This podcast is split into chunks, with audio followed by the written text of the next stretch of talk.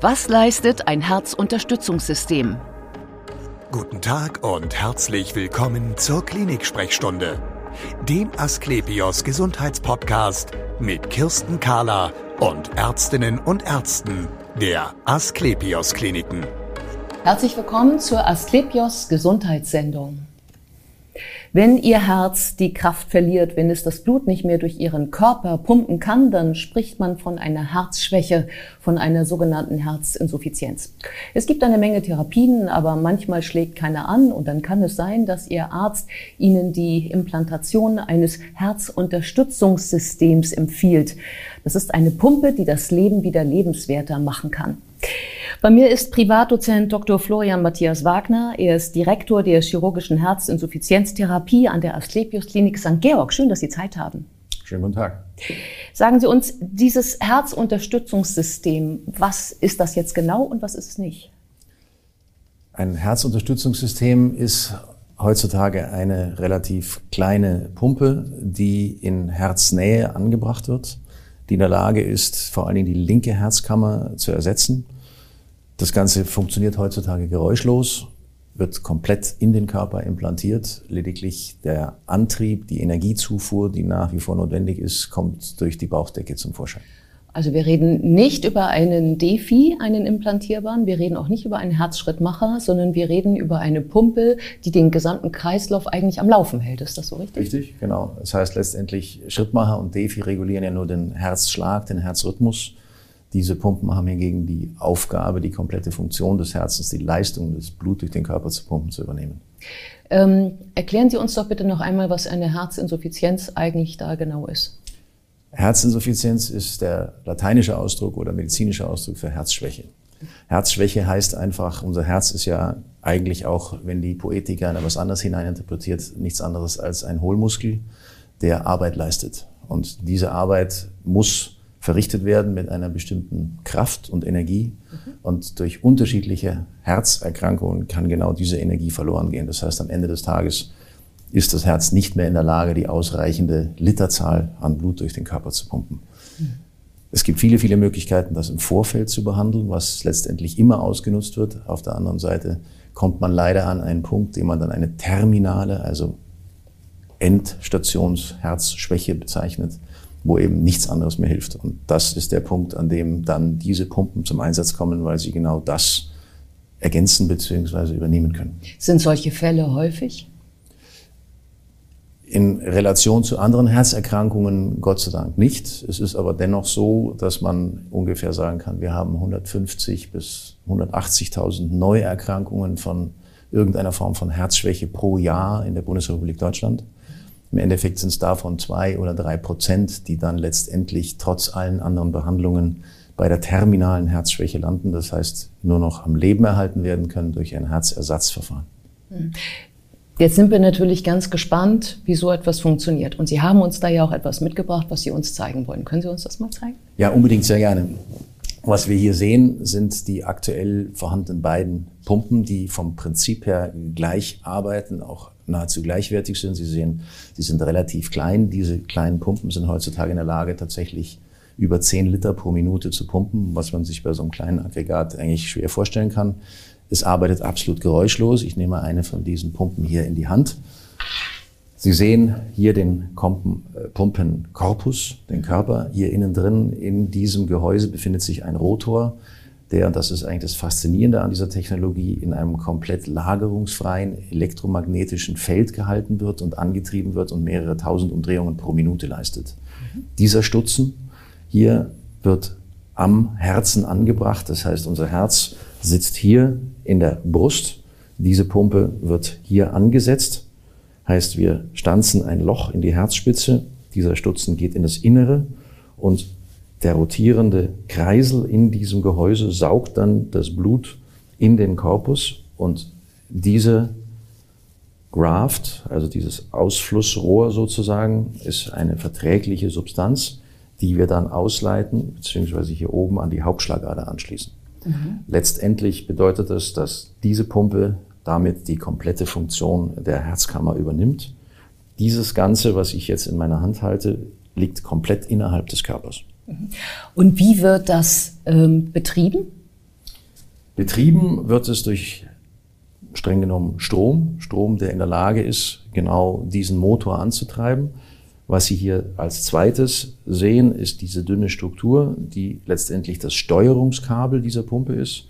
Dieses wird hier in einem Bogen über die Bauchdecke gelegt und dann hier plus minus auf Höhe des Nabels knapp daneben ausgeleitet. Das heißt, dieses Aggregat oder dieser Stecker liegt dann außerhalb des Patienten und hier kommt das Anschlusskabel dran, an dem dann die Steuerungseinheit und die Akkus liegen, die notwendig sind, um diese Pumpe zu betreiben. Aha, das heißt also, was, der, was man als Patient merkt, ist, es ragt ein Kabel aus der Bauchdecke und das muss ich anschließen an ein Steuerungsgerät, ähm, das wahrscheinlich transportabel ist. Und Akkus gibt es auch noch wie viele? Akkus sind normalerweise zwei, die man bei sich tragen muss, sind ungefähr in der Größenordnung eines größeren Handys oder Mobiltelefons, mhm, mhm, mhm, was letztendlich etwas dicker aufträgt. Grundsätzlich sind sie mit zwei Akkus bei beiden Systemen in der Lage, einen kompletten Tag abzuwickeln, heißt 12 bis 16 Stunden, unabhängig von jeder anderen Energie- oder Stromquelle sich frei bewegen zu können. Und was macht man nachts? Nachts ist es so, dass man entweder die Akkus wechselt oder zusätzlich sich an eine Stromquelle anschließt. Das heißt, der Patient kriegt neben dieser Pumpe und diesem Aggregat einen Set mit, nennt man eine Steuerungseinheit, plus eine Ladestation, auf dem die entsprechenden Akkus positioniert werden, um wieder aufgeladen zu werden. Und diese Steuerungseinheit kann man aber ans Netz anschließen und das Kunstherz wird dann unmittelbar aus dem Netzteil gespeist. Nun haben Sie ja schon häufig solche Pumpen implantiert. Was sagen denn Ihre Patienten dazu? Die meisten sind am Ende sehr positiv überrascht, mhm. weil sie Ad 1, abgesehen von dem Kabel aus der Bauchdecke, von dem Gerät selber so gut wie nichts merken, vor allen Dingen nach Abheilen der Wundschmerzen. Das ist ja ein chirurgischer Vorgang, in dem man diese Pumpen implantiert, kann man erfreulicherweise über kleine Schnitte heutzutage machen. Mhm. Nichtsdestotrotz ist es Chirurgie, die erstmal verheilen muss, wenn die zu Hause angekommen sind. Und die Voraussetzung ist immer ein bestimmtes grundsätzliches Technikvertrauen. Ähm, sind eigentlich so, dass sie sich sehr wohlfühlen und vor allen Dingen verblüfft sind, welche Aktivitäten des Alltags sie völlig frei und was sie eben jahrelang vorher nicht mehr konnten, wieder aufnehmen könnten. Das heißt, der Wiedergewinn an Lebensqualität ist recht hoch und vor allen Dingen nach dem Ausgleich der Muskelschwäche, die meistens einhergeht, wenn man sehr lange sehr krank war, verliert man Muskulatur und die muss erst wiederkommen. Die ersetzt die Pumpe natürlich nicht spontan. Das heißt, der Patient muss Aktivität an den Tag legen mit entsprechendem Training ist er aber in der Lage, das alles wieder aufzubauen und das kann diese Pumpe leisten. Ja, wie alt sind im Schnitt Ihre Patienten, kann man das sagen? Die Hauptgruppe ist zwischen 50 und 65. Oh, genau. Das ist also schon eine Erkrankung eher des höheren Lebensalters. Entschuldigen Sie, wenn ich das so formuliere. ähm, ich bin letztendlich da ja genauso betroffen. Ähm, ist eben einfach eine Erkrankung des älteren Menschen. Das heißt, es gibt leider auch immer wieder junge Menschen, die betroffen sind aufgrund von Viruserkrankungen, die den Herzmuskel zerstören können oder so schwer schädigen, dass er nicht mehr funktioniert. Aber häufig ist es eigentlich eine Abnutzungserscheinung unseres Herzens. Ja, aber dennoch ein Alter, in dem man äh, eine ganze Menge unternehmen will, auch Sport treiben will und reisen will. Ähm, was geht denn damit und was geht nicht? Eigentlich geht alles. Die einzige Einschränkung, die es gibt, weil Sie am einen Bauch ein Kabel durch die Bauchdecke gekommen haben, natürlich das, die hygienischen Voraussetzungen, die aufrechterhalten werden müssen, heißt die Reinlichkeit um die Austrittsstelle herum, was einfach bedeutet, sie können zum Beispiel nicht schwimmen gehen. Das heißt, unmittelbare Nässe auf dieses Aggregat ist problematisch. Einschränkung allerdings wiederum im positiven Sinne ist, es gibt entsprechende Vorrichtungen, dass Sie sehr wohl duschen können. Sie können nur leider nicht baden und nicht schwimmen. Mhm. Alles andere von jeglicher körperlichen Aktivität, von Bergsteigen, Skifahren, Dinge, was auch immer Sie letztendlich machen wollen, können Sie nahezu uneingeschränkt tun. Mhm. Und ähm, die Pumpe ist ja, also Sie sagen, sie ist klein, ja. Als Patient würde man sagen, oh, also eigentlich eine, doch eher groß. Ähm, merkt man die als Widerstand unter der Bauchdecke oder merkt man ein Brummen oder eine Vibration? Nein, das Einzige, was einzelne Patienten vor allen Dingen in der Anfangszeit angeben, was sich meistens in den Laufe der Wochen nach der Operation verliert, ist, dass sie eine gewisse Vibration innerhalb des Brustkorbs, vor allen Dingen hier unter den Rippen, merken.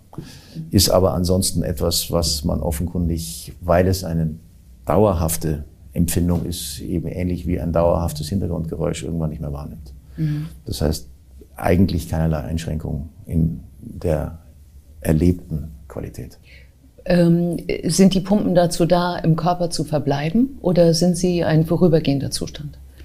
Sowohl als auch. Das eine ist äh, letztendlich die aufgrund der Mangel an Alternativen und vor allen Dingen der Organspende, Transplantation, Querstrich, äh, ein Bereich, in dem man letztendlich häufig Zeit gewinnen möchte. Das heißt, ich kann so eine Pumpe implantieren als Überbrückung bis zum Eintreffen eines passenden Organspenders. Vor allen Dingen für jüngere Menschen ein Thema, für ältere Menschen jenseits der 60 letztendlich immer weniger. Und dann ist es eine Pumpe, die tatsächlich ein Leben lang im Körper bleiben kann und dann eben auch muss, weil ohne diese Pumpe das Überleben nicht möglich ist. Die Technologie als solches ist so zuverlässig geworden, dass die ähm, keine Abnutzung vorliegt und dementsprechend das System und das Gerät nicht kaputt geht. Mhm. Ähm, es kann ja auch durchaus sein, dass man aus anderen Gründen vielleicht eine, eine Herztransplantation nicht verträgt. Ähm, was für Medikamente sind denn mit dieser Pumpe verbunden, die man danach einnehmen muss? Vielleicht ein Leben lang? Ein Leben lang ja, auf alle Fälle, aufgrund der Tatsache, dass das Blut auf eine Fremdoberfläche kommt, ähnlich wie bei einer mechanischen Herzklappe. Mhm.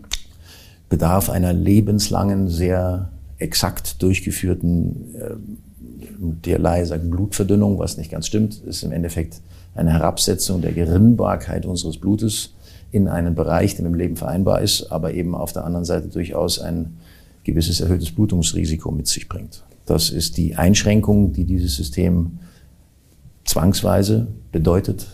Gleichzeitig muss man noch Medikamente weiternehmen, die den Blutdruck senken, adaptieren an die Leistungsfähigkeit der Pumpe. Mhm.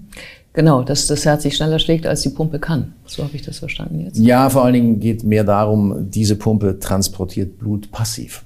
Das heißt, Sie haben einen Kegel, der rotiert, über den das Blut fließt und aufgrund der Rotation dieses Kegels wird das Blut angeschoben. Das ist auf der einen Seite so die schonendste Art und Weise, die wir heutzutage kennen, um eine Flüssigkeit vorwärts zu treiben. Auf der anderen Seite aber letztendlich einen passiven Widerstand nur bis zu einem bestimmten Grad überwinden kann. Mhm. Blutdruck heißt, dass sie einen sehr hohen Widerstand haben und darüber dann diese Pumpe eben nicht hinwegarbeiten kann. Deswegen müssen sie den senken. Wie lange dauert die Operation? Kann unter Umständen sehr schnell gehen, zwei, zweieinhalb Stunden, kann allerdings, wenn viel andere Dinge noch voran oder parallel zu erledigen sind oder schon Voroperationen vorhanden sind, auch durchaus vier, fünf, sechs Stunden dauern. Ja, ist es eine offene? Es ist eine offene Operation, wobei man sagen muss, Chirurgie ist immer offen. Auch wenn man gerne über eine Schlüssellochchirurgie spricht, ist es äh, letztendlich immer noch so. Ich muss einen Schnitt ansetzen, über den ich ins Körperinnere gelange. Minimalinvasiv heißt, ich habe Hilfsmittel, dass der kleine Schritt ausreicht. Hier für diese Pumpen geht beides. Sie können über kleine Schnitte arbeiten und Sie können auch über eine komplette Brustbeindurchtrennung arbeiten, was Sie klassisch für jede andere Herzoperation machen. Wie viel kann schiefgehen? Schiefgehen kann immer, wenn der Mensch Chirurgie betreibt, immer, wenn sie unterwegs sind, einfach etwas. Gott sei Dank ist aufgrund der Erfahrung, die wir mittlerweile in diesen Bereichen haben, die Wahrscheinlichkeit erfreulich gering geworden. Das heißt, bei 100 Operationen geht bei 95 bis 98 alles glatt. Das heißt, zwei bis drei, vier, fünf Prozent sind Problembereiche, die dann allerdings in der Tat relativ schnell auch fatal ausgehen können. Ja, was man dann aber nicht hoffen will. Ne? Was man natürlich nicht hoffen will, man muss natürlich dem gegenübersetzen, dass ohne diese Therapie die Wahrscheinlichkeit eher genau andersrum ist. Das ja. heißt, wir, wenn man über terminale Herzschwäche spricht, geht man davon aus, dass sie eine Wahrscheinlichkeit von mehr als 50 Prozent haben, dass sie die nächsten Monate nicht überleben.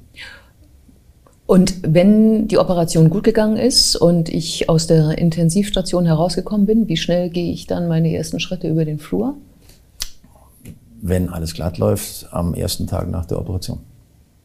Und danach wird alles fast wie früher?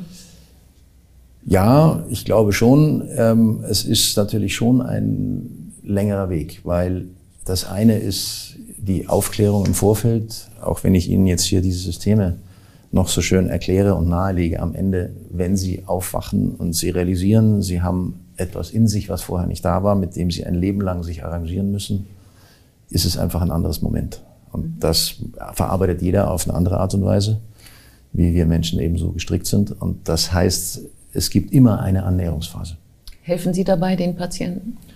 Wir haben ein ganzes Team. Meine Aufgabe ist natürlich, den Patienten, äh, und das ist auf der anderen Seite auch das Schöne an dieser Therapie, ein Leben lang hinterher zu begleiten. Das heißt, ich bin immer als Gesprächspartner da, habe aber viele, viele Kollegen, die dann von der Physiotherapie bis zum Psychologen, bis zum speziellen Techniker, dem sogenannten Koordinator, der die Termine hilft zu arrangieren und auch in diese Systeme einführt, eben ein breites Team, was genau diese Dinge eigentlich dem Patienten nahebringen soll. Vielen Dank für das interessante Gespräch. Sehr gerne. Und wir sehen uns wieder auf www.astlepios.com, auf Facebook und auf YouTube oder im nächsten Podcast. Werden Sie gesund.